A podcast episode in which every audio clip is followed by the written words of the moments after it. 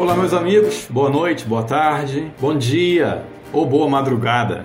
Eu não sei qual é o horário que você vai ouvir esse conteúdo, esse podcast, ou que momento da vida você vai acessar o meu blog, mas eu quero compartilhar com vocês uma carta muito especial que eu recebi diretamente em meu coração há alguns anos atrás. Se você ainda não conhece o meu blog, clica aqui no link anexo a esse podcast, venha para cá, tem muito conteúdo bom aqui no meu blog também tem aqui a medicina de Deus, que é a natural, sem reação colateral.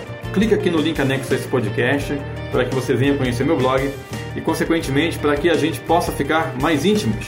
Se essa, repito, é a primeira vez que você está ouvindo o podcast nessa plataforma ou em qualquer outro lugar que foi distribuído nessa grande rede, nesse grande mundo, nesse grande universo que é a internet. Portanto, vem comigo para esse podcast especial. Carta de um Deus para mim. E essa carta começa assim: Olá, tudo bem?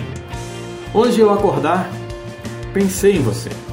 Pensei no seu modo de falar, o teu jeito de andar. E ainda dei-me o luxo de imaginar teus lábios a sorrir.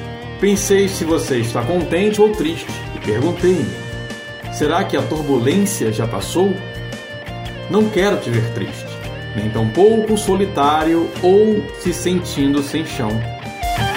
Sabe, inspiro pessoas para escrever canções e poesias para avivar o teu ser. Eu não quero que andes choramingando pelos cantos. Você não deve se entregar às dores que nosso coração cria. Você é mais do que pode imaginar. E eu te amo. Você é um ser tão amável e doce, obra-prima da perfeição. Tens um modo todo especial e único de viver. E é por isso que te quero sempre feliz.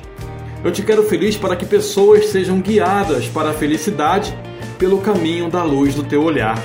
Eu sei que tu és uma pessoa graciosa, cheia de vida, amor e empolgação. E como eu amo a sua empolgação. É o que mais admiro em você, rapaz, sabia? Dentre todas as qualidades que lhe dei, eu amo quando você nunca desiste. Meu garoto, não se deixe abater e nem ponha em xeque o que eu sinto por você, ok? Te quero bem, te quero feliz. Eu sei que desde que se tornou adulto, você não sorri muito. Quando criança você já era um pouco fechado. Mas eu estou aqui sempre. Estarei sempre junto com você.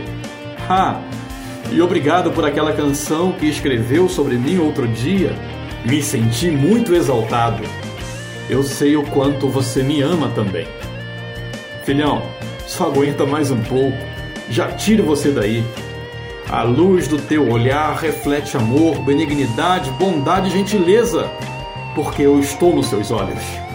Os teus olhos, garoto que gerei em 1978, refletem a minha compaixão, traduzem a minha ternura e a minha paz.